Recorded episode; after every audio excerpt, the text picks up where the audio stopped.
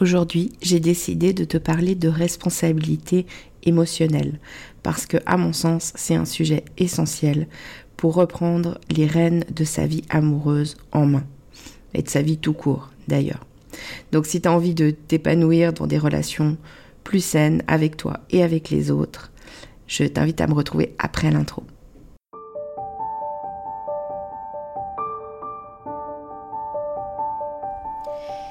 Et si je te parlais d'amour.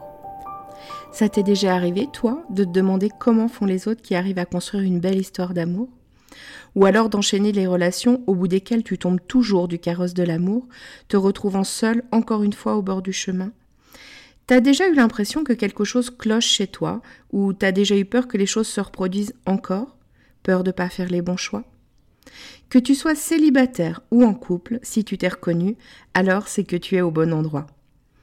Nous rencontrons tous à un moment ou à un autre des difficultés en amour, parce qu'on nous a bercé de beaucoup de choses fausses à ce sujet. Et il y a toujours un moment où cette personne si proche de nous vient toucher quelque chose de sensible en nous, une blessure, Bienvenue sur L'amour n'est pas un conte de fées, le podcast qui va t'apporter des clés essentielles sur les dynamiques amoureuses et t'aider à voir la merveille que tu es pour que tu te sentes légitime de vivre cette belle histoire d'amour dont tu rêves, plus inspirante et plus épanouissante. Je suis Amandine, ta coach en intelligence amoureuse, et ça me tient à cœur de te partager tout ça parce que l'amour a toujours été mon sujet de prédilection et je pense que tout le monde a le droit de croire en sa magie. On y va? Tu me suis pour laisser tes freins dans le passé?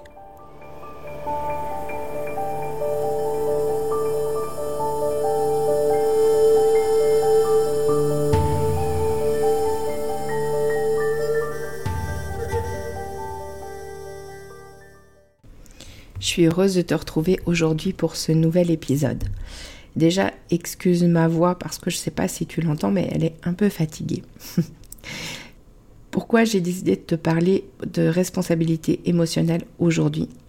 Parce que la relation d'amour, c'est une vraie opportunité, un vrai laboratoire pour grandir, mais à la condition de se responsabiliser dans ses émotions.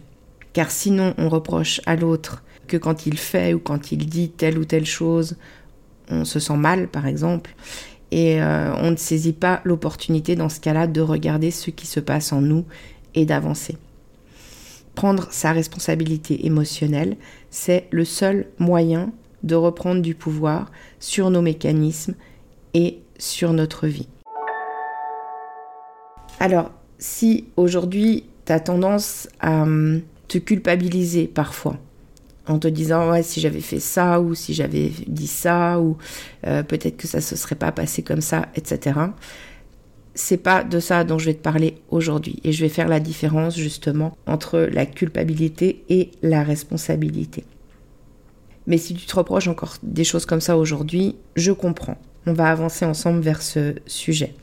Je pense que ça t'aide pas à avancer en fait. Parce que tant qu'on se fait des reproches sur ce qui s'est passé, sur ce qu'on a fait, pas fait ou dit, pas dit.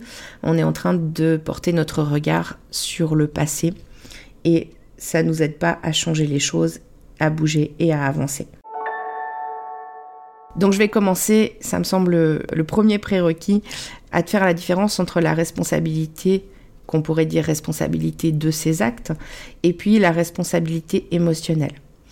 Donc la responsabilité de ces actes, justement, c'est je suis responsable de ce qui s'est passé. Tu peux entendre par là, c'est ma faute si, etc. Donc là, on rentre dans de la culpabilité.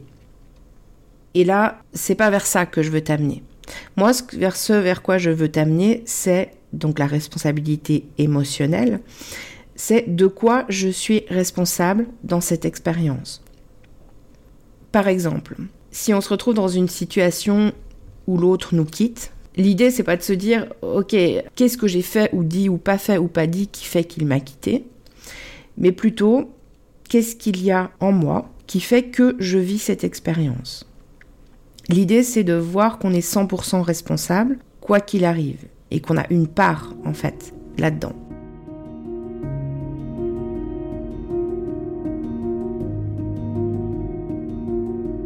Pour imager mon propos, je vais te raconter une histoire. C'est l'histoire d'une cliente qui est venue me voir. Elle venait de découvrir, enfin elle avait découvert quelques mois auparavant que son mari, avec qui elle était depuis 30 ans, la trompait. Alors, elle était sans dessus-dessous, et j'entendais beaucoup quand elle me racontait qu'elle vivait beaucoup d'injustice par rapport à ce qui s'était passé, par rapport à cette euh, trahison. Beaucoup d'injustice, et puis elle me répétait qu'elle avait tout fait pour lui depuis 30 ans, qu'elle s'occupait de tout à la maison, et ça la faisait passer par tout un tas d'émotions, donc de l'injustice évidemment, de la tristesse, de la colère, même du dégoût, à la fois de son mari, mais aussi d'elle-même. Quelque part, elle se reprochait d'avoir fait tout ça pour lui pour en arriver là aujourd'hui.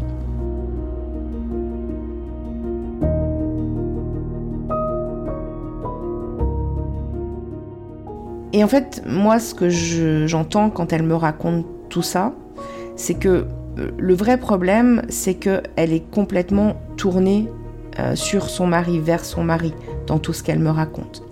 C'est-à-dire que hum, elle est tournée vers ce qu'il a fait, vers la position euh, qu'il a aujourd'hui, vers comment est-ce qu'il a pu faire ça, etc., etc. Et alors, c'est normal de se sentir victime dans ce genre de situation, ok? Ça, c'est quelque chose que je remets pas en cause. Euh, c'est normal aussi de ressentir tout ça quand on s'est investi dans une relation et qu'on en arrive là. Mais ce que, ce que j'entends, c'est que le vrai problème, c'est qu'en fait, elle est tournée sur son mari, elle n'est pas tournée sur elle.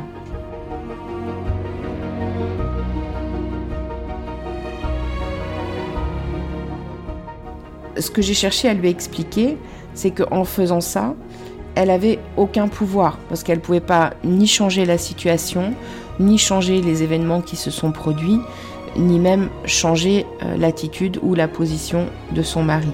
Donc la seule personne sur qui elle pouvait avoir du pouvoir, c'était elle et comment elle pouvait percevoir les choses. Et quand je l'ai questionnée sur euh, ce que ça lui faisait ressentir, à quoi ça lui faisait penser, elle m'a aussi raconté que c'était quelque chose qui se reproduisait parce que elle avait été aussi trahie par son précédent mari. Et en fait, petit à petit, elle s'est mise à étudier la position qu'elle avait dans ses couples. On a découvert qu'elle avait une blessure d'abandon, qu'elle avait énormément peur d'être abandonnée et que du coup dans la relation, elle faisait tout pour ne pas être abandonnée à son sens. Donc elle faisait tout pour l'autre, elle faisait tout pour lui être agréable, pour pas générer de conflits, etc.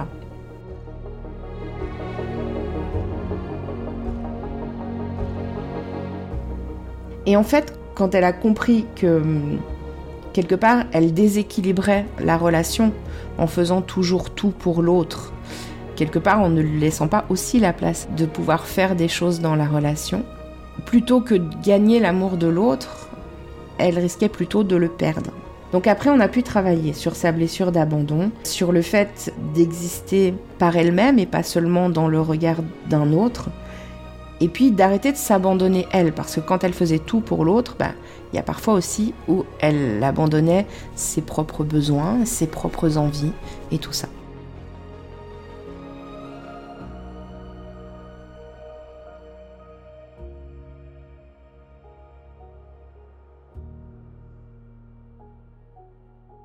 Donc la responsabilité émotionnelle, c'est s'approprier ce qu'on vit c'est prendre la responsabilité de ce qu'on ressent. C'est quelque chose en moi fait que je vis cette situation. On peut, on peut l'imager par euh, un exemple qui est, qui est assez commun et connu. C'est que par exemple, c'est souvent les gens qui souffrent d'abandon qui sont euh, les cibles des pervers narcissiques. Donc c'est bien qu'il y a quelque chose en nous qui génère les situations qu'on vit. Alors prendre la responsabilité de ce qu'on ressent et se dire qu'il y a quelque chose en nous qui fait qu'on vit ça, c'est une première étape. La deuxième étape de cette responsabilité émotionnelle, c'est OK, maintenant, qu'est-ce que je fais pour que ça change?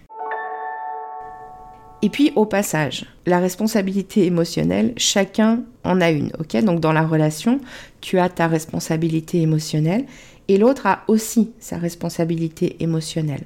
attention de ne pas priver l'autre de sa responsabilité. Parce que si, sous prétexte de vouloir ménager ton partenaire pour qu'il se sente bien ou pour qu'il se sente mieux, ou pour ne pas de créer de conflit dans la relation, tu lui retires quelque part sa responsabilité émotionnelle, tu ne l'aides pas. Tu ne l'aides pas lui et tu n'aides pas la relation non plus. En fait, ce qui se passe dans la relation, mais dans la vie de tous les jours aussi, c'est qu'on a nos films intérieurs. Et sur ces films intérieurs, il y a des résonances émotionnelles.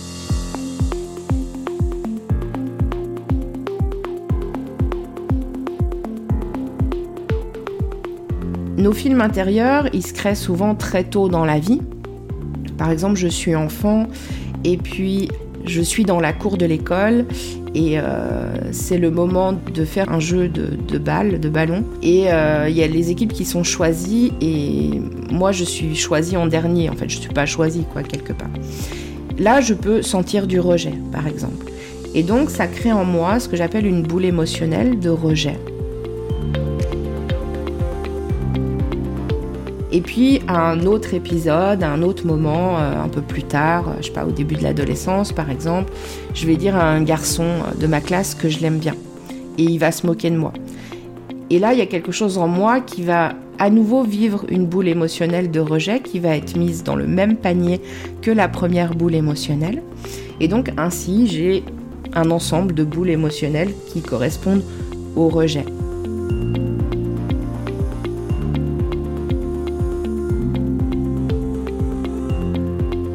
Et ces boules émotionnelles qui correspondent au rejet, elles correspondent évidemment à une émotion ou à des émotions. Elles correspondent aussi à hum, des mots qui ont été prononcés, des situations qui ont été vécues, etc. Et c'est ce qui fait qu'à l'intérieur de moi, j'ai tous ces films intérieurs.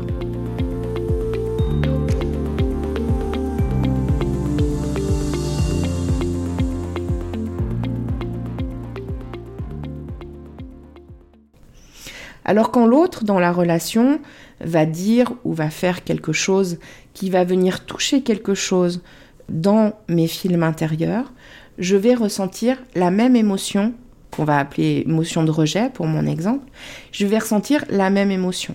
Alors que si ça se trouve, l'autre n'a pas du tout cherché à me rejeter, ok? Mais c'est juste peut-être un mot, une attitude, une action, au contraire, une absence de mots, d'attitude ou de, de réaction ou de comportement qui va générer chez moi, qui va réveiller ce film intérieur et les émotions qui vont avec. Donc la responsabilité émotionnelle, c'est être conscient de ça. Et puis, bah, c'est faire le choix, décider de se dire, OK, qu'est-ce que ça vient toucher chez moi et qu'est-ce que je peux en faire? Pourquoi ça redonne du pouvoir de prendre sa responsabilité émotionnelle? C'est parce que ça permet de sortir de sa position de victime. Alors, j'aimerais faire la différence euh, entre être victime d'une situation et être en position de victime. On est tous victimes d'une situation à un moment ou à un autre. Si je reprends l'exemple de la cliente dont je te parlais tout à l'heure, évidemment, elle est victime de cette situation. Par contre, être en position de victime, c'est au-delà de la situation en elle-même, continuer à accuser l'extérieur.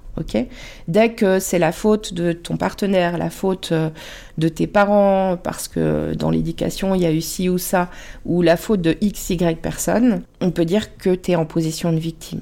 Et le problème de la position de victime, c'est que ça te donne aucun pouvoir pour changer les choses et pour te reconstruire aussi après une situation dans laquelle tu as été victime. La seule solution pour te redonner du pouvoir, c'est encore une fois prendre sa responsabilité émotionnelle, voir qu'est-ce qui se passe en nous qui va générer telle ou telle situation, ou en tout cas qui va, si ce n'est générer, mais permettre que cette situation arrive. Et puis bah, prendre la décision de le changer. Parfois il y a besoin de se faire accompagner, parfois pas, ça dépend des fois. Et puis la dernière chose que j'aimerais te livrer par rapport à, à cette idée de responsabilité émotionnelle, c'est l'autre est notre miroir. Alors ça, ça pique hein, parfois, parce que ça veut dire que tout ce que je vois en l'autre est aussi en moi, même ce que je n'aime pas. parce que de toute façon, tout ce qui me fait réagir chez l'autre, que ce soit quelque chose que j'aime ou quelque chose que je n'aime pas, ça vient toucher quelque chose chez moi. Sinon, j'aurais pas de réaction. Donc, les fortes réactions de rejet qu'on peut avoir des fois par rapport à quelqu'un racontent aussi souvent quelque chose qu'on a à l'intérieur de nous. Ça vient résonner sur une boule émotionnelle à l'intérieur de nous. Par exemple, si dans une relation, je trouve que l'autre ne prend pas soin de la relation. C'est certainement aussi que moi, je ne prends pas soin de toutes mes relations. Et ou c'est que quelque chose en moi permet que l'autre ne prenne pas soin de la relation. L'idée, c'est pas d'enlever sa responsabilité à l'autre non plus, ok? Chacun est responsable des choses, mais le seul endroit où tu peux agir, c'est toi. Et puis, on émet une vibration aussi, à partir de ce que l'on fait, de ce que l'on pense et de ce que l'on ressent. C'est un package.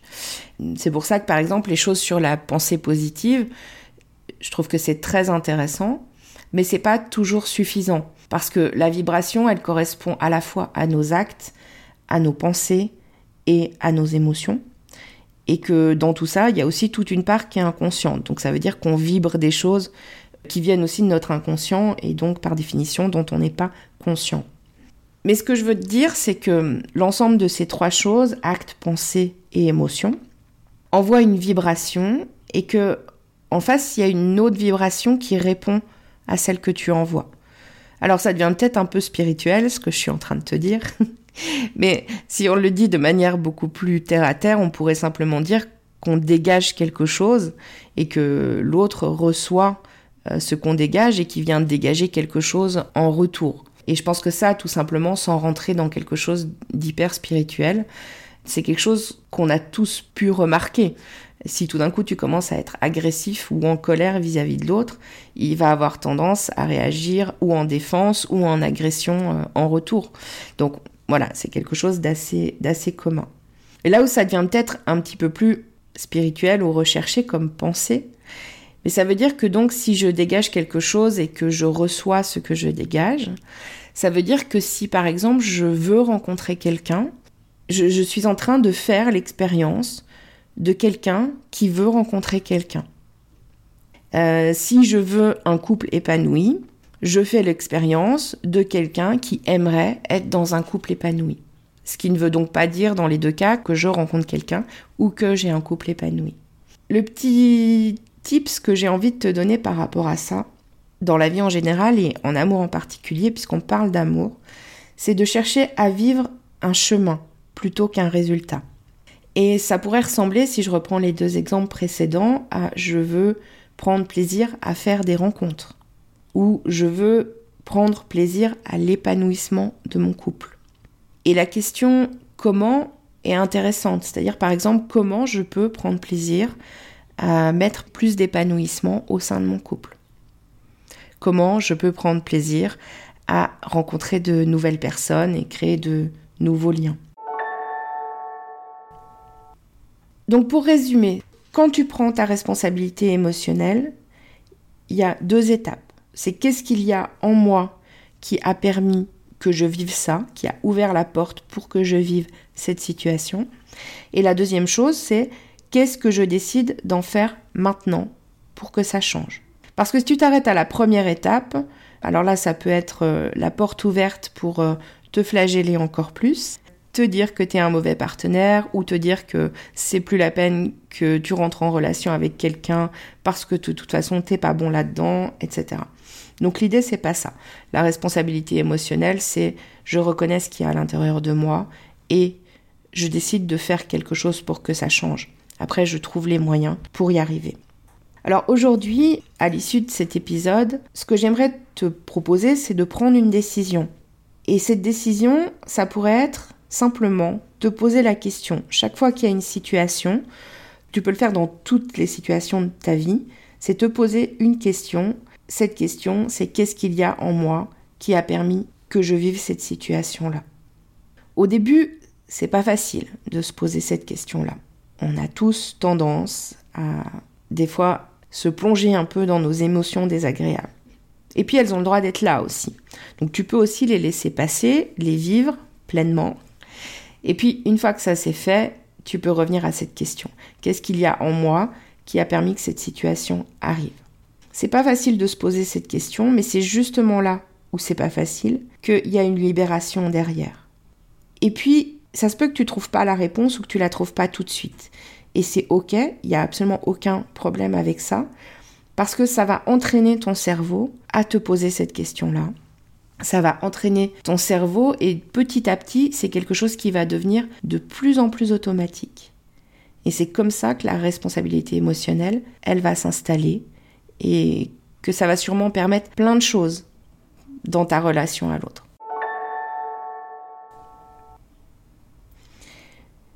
J'espère que l'épisode d'aujourd'hui t'aura inspiré.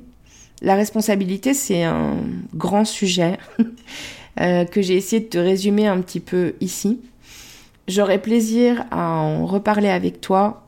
Si tu as envie, tu peux me contacter sur mon compte Instagram. Tu peux laisser un commentaire ou tu peux venir m'en parler en MP. Je serai super contente de pouvoir en parler avec toi. Et en attendant, je te dis à la semaine prochaine, le 14 février, où je te proposerai un épisode spécial Saint-Valentin. Bye bye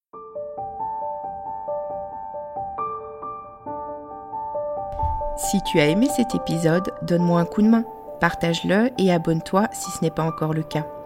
Si la plateforme d'écoute le permet, n'hésite pas à lui donner 5 étoiles. Si tu as des questions, s'il y a des sujets que tu as envie que j'aborde ou si tu veux réagir sur cet épisode, je t'invite à me rejoindre sur mon compte Instagram, Amandine underscore Love Coach. On se retrouve là-bas À très vite